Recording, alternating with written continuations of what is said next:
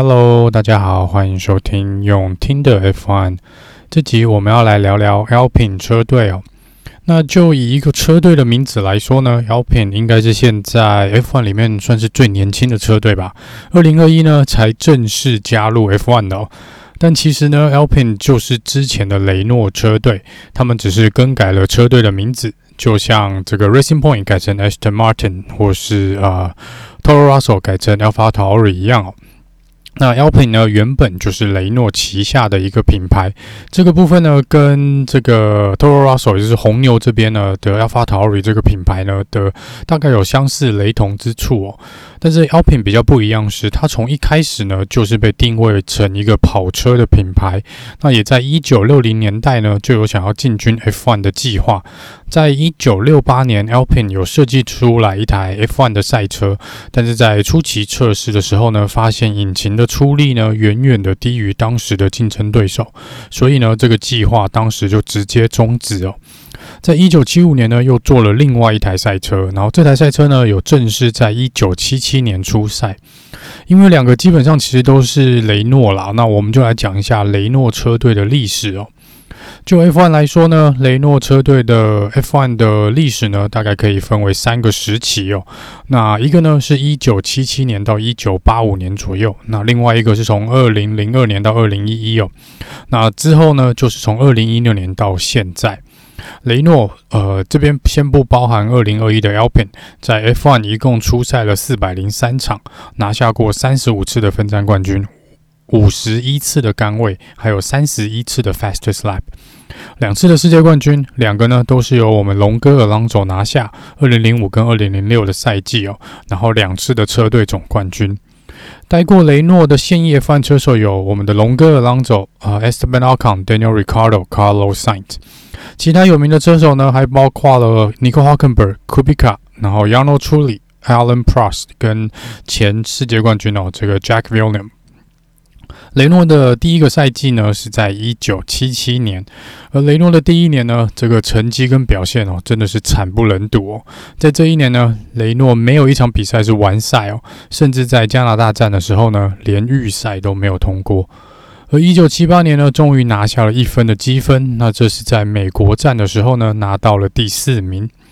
一九七九年，终于在法国站，也也算是自己的这个家乡站哦，拿下了第一胜。一九八五年呢，因为公司高层的决定，所以雷诺表示不再直接参加的 F1 比赛哦。他们所以呢，从一九八六年开始到二零零一年，都只是以一个引擎的供应商的身份而留在 F1。两千年的三月，雷诺用大概美金一亿两千万买下了之前 Benetton 的车队哦。虽然买下了 Benetton，然后嗯，但是在两千年虽然正式买下了 Benetton，但正式在改名为雷诺车队参赛呢，是在二零零二年哦。也就是说，他们并没有赶上二零零一年的赛季。而二零零二年呢，他们找来了 Yano Trulli 加上 Jenson Button，那这一年呢，他们拿下了二十三分。二零零三年，Fernando Alonso 龙哥加盟了雷诺车队。那 Alonso 呢，在这一年赢得了这个匈牙利站的冠军。但是二零零三年呢，雷诺车队呢，几乎整年度呢都是被引擎这个稳定度的来做一个困扰哦，所以引擎呢是相当的不稳定哦，常常因为引擎而退赛。二零零四年，车队排名第二哦，那是由 Jarno 处理搭配我们龙哥 Alonso。但是这时候的 Jarno 处理呢，跟车队的关系是逐渐的恶化，因为他们他在多次的场合啦，算是有公开的批评这个车队，说他们整个车队的重心呢都是摆在 Alonso 身上哦。那以当时来说呢，Jarno Trulli 是比较有经验的车手，所以他在这边认为他没有被平等的对待，所以在二零零四年赛季还没有结束的时候呢，就已经先行的离开了车队。而这时候替补他的呢，就是一九九七年的世界冠军 Jack v a l u e。那当然，这个呃 Jack v a l u e 只出赛了最后的三场比赛哦。二零零五年呢，是龙哥拿下了世界冠军，然后在这个雷诺车队呢也拿下了 Constructor Champion。那这一年呢是由 Fisichella 来搭档 Alonso。这一年呢，雷诺打破了红军六连霸的朝代哦，这也是雷诺第一次呢以车队的身份拿下世界冠军。二零零六年。随着这个雷诺持续的呃保持他们的稳定的实力哦，然后加上龙哥哦，那两个呢再次做出一个呃拿下了车队跟这个车手的冠军啊，那这边达成了二连霸。但这时候呢，Alonso 龙哥选择在二零零七年的赛季去了 McLaren，那当然这可能又是另外一个故事喽。二零零七年，因为 Alonso 的离开，所以他们雷诺车队找来了 Heikki Kovalainen 来担任这个替补的车手。那这一年呢，呃，雷诺跟 ING 签约，就是那只狮子哦，跟那只狮子签约哦。那车身多了 ING 的很大的 ING 的呃这个品牌的名字，还有车身呢改成了橘色。二零零八年呢。呃，因为二零零七年有众多的不愉快哦，那这个呃，这刚刚有讲过，这是另外一个故事哦。那在二零零八年呢，龙哥再次回归到雷诺，那这时候呢，他担任他的队友的呢是 Nelson Piquet Jr.，呃，那这一年呢，其实算是雷诺比较不光彩的一年哦。那主要是我们俗称的这个 Crash Gate，就是在新加坡站的时候呢，呃，Nelson Piquet Jr. 发生了意外，那而当时呢，龙哥非常巧的在意外前呢，就进站补给，然后换过轮胎哦。所以在这个 p i q u e 发生车祸的时候呢，带出安全车之后，Alonso 直接跳到了第一名，最终也拿下该站的冠军哦。那龙哥这一站呢，其实是从第十五名起跑，理论上在新加坡这个赛道呢，是很难从后面追上来，而且还拿下冠军的。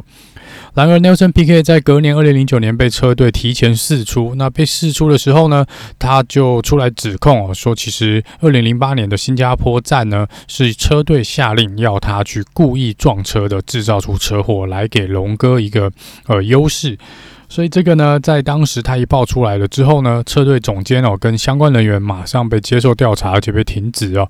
然后之后呢，最后判定了大会是决定车队总监 Flavio 嗯。永远不得再参与 F1 的赛事，至今哦，他仍旧无法参与 F1 的赛事哦。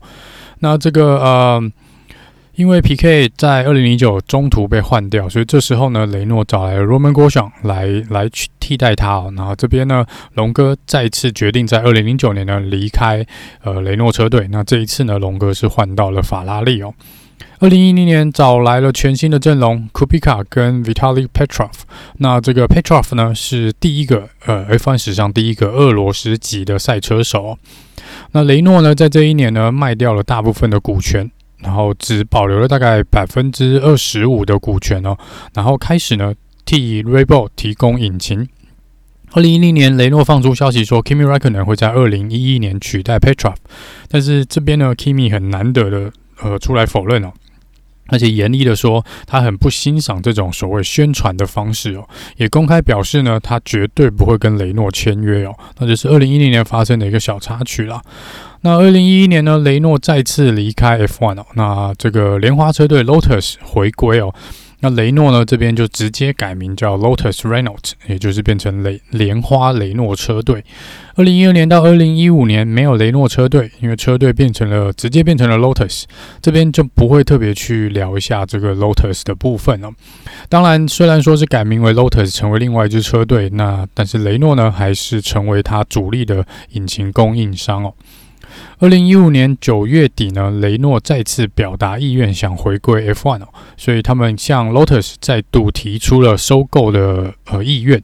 那同年的十二月呢，正式再买回了这个 Lotus 旗下的股权，所以雷诺呢再次于二零一六年回归。这就是过去几年就是你买我一个，我又买你回来的一个概念哦。那在二零一六年呢，他们找来了 Kevin Magnussen 跟 Julian Palmer。来担任搭档哦。那这一年呢，其实也跑得不尽理想哦。那这一年的呃，总共整年度只拿到八分哦。车队里面呢，排在第九名。二零一七年呢，我们知名的 siri 呃 Cyril 呃。就是担任车队总监了。那这时候找来的呢是 Nico Hülkenberg 来搭配 Julian Palmer。那在美国站的时候呢，换成了 Carlos Sainz。这一年成绩是比较算是有进步的，整合的成绩来到了五十七分。那最后车队排名在第六。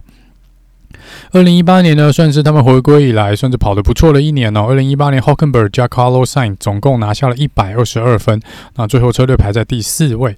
二零一九年，Hockenberg 加上 Daniel r i c a r d o 那这一年只拿到了九十一分，那是排在第五名哦。那二零一九年呢，有一个在这个日本站，他们两台车呢，全部两台车都被呃 disqualify 哦，因为他们呢到。这个大会查到他们的刹车系统，这个平衡刹车的平衡系统呢，好像有一点点问题哦，所以最后是让这两台车呢都注销了参赛的成绩哦。这是二零一九年的一个小插曲。二零二零年，Daniel Ricardo 搭配 S Pen Alcon 那 Daniel Ricardo 呢，在这一年呢，在德国站拿下了第三名哦，也因为这样呢，必须 Serial 必须要去刺青哦，也就是呃前几个月我们稍之前有看到，他还真的去刺了，真的去刺了。那这个呃是蛮不错、蛮有趣的啦，因为当时是说他们只要站上颁奖台呢，就要刺青哦，所以这是跟 Ricardo 去做一个打赌。那很可惜的呢，Daniel Ricardo 并没有选择留在雷诺，那是在二零二一赛季呢，Daniel Ricardo 跳去了 McLaren。二零二一呢，重新出发，那他们的名字更改为 Alpine，然后欢迎龙哥回来哦，然后搭配 S Ben Alcon。那在这一年呢，在匈牙利站的时候呢，Esteban Ocon 拿辛苦的拿下了呃一胜哦，那总积分呢是一百五十五分，那车队排名是第五名哦。这个呃，虽然说以车队来说呢，他们的成绩并不是那么的突出哦，但是因为他们也蛮长一段时间也是担任引擎的供应商，但是他们所供应的车队呢，有蛮多都是有拿下不错的成绩哦，比如说像 McLaren、Red Bull、Williams、Lotus、Benetton 都曾经是使用这个雷诺的引擎哦，所以整体来说呢，雷诺呢是。过去是有拿过两次的冠军，那也曾经是前半段的长常客哦。那虽然也许不是可以很稳定的输出拿在前三名，那除了龙哥那个时期哦，可能。呃，大部分都还可以，前五名大概可以看得到一台雷诺在上面啊。当时是前十名呢，应该是蛮常看到他们的。那虽然呢这几年的成绩并不是很理想哦，但是雷诺还是有一定的实力在的。那感觉上之前呢，也许某种程度来说呢，雷诺并不是很全心全意的投入在 F1 这边哦。但是不要小看雷诺，他们其实真的是有那个呃资历，有那个经经验哦，然后也是有那个资源啊来去挑。战冠军的。那今年呢，他们公布最新的赛车，那赛车的部分再次赢回了我们粉红色的 BWT 担任他们的赞助商哦。所以今年看起来开幕赛的前两场比赛应该都是会用粉红的赛车出赛啦。那以雷诺来说呢，他们呃，我相信他们的引擎应该是没有问题的，他们制造引擎的能力是没有问题的，只是在过去这个 Hyper Era 的时代呢，他们可能在引擎的开发上是没有抓到。抓到那个呃，算是应该说没有把所有事情弄对吧，所以有一些地方有些缺憾哦。那在这个部分，引擎一直属于一种呃有点给力又不是太给力的一个状况，造就了他们过去几年呢说好不好，说坏也不坏的成绩哦。但是针对蛮多可能老车迷来说呢，雷诺过。这几年的成绩的确是蛮差强人意的，但是过去一两年呢，的确有看到他们又有在往回拉回来的一个呃态势哦。也许在二零二二年呢。他们又会再一次有机会呢，去挑战这个前五名的这个位置哦。那真心的，我也是真心的希望呢，能够看到雷诺呢再次回到之前辉煌的这个时间哦。那也希望啦，其实另外一个希望是不要再用蓝色或者粉红色去做搭配哦。呃，回到他们原本的黄色呢，我觉得这个会蛮不错的，会蛮不错的。好了，那这边呢就是雷诺跟 Alpine 的一个介绍。那我们下一集呢，应该会来聊聊这个 Williams Williams 车队哦。那我们就下次见喽，拜拜。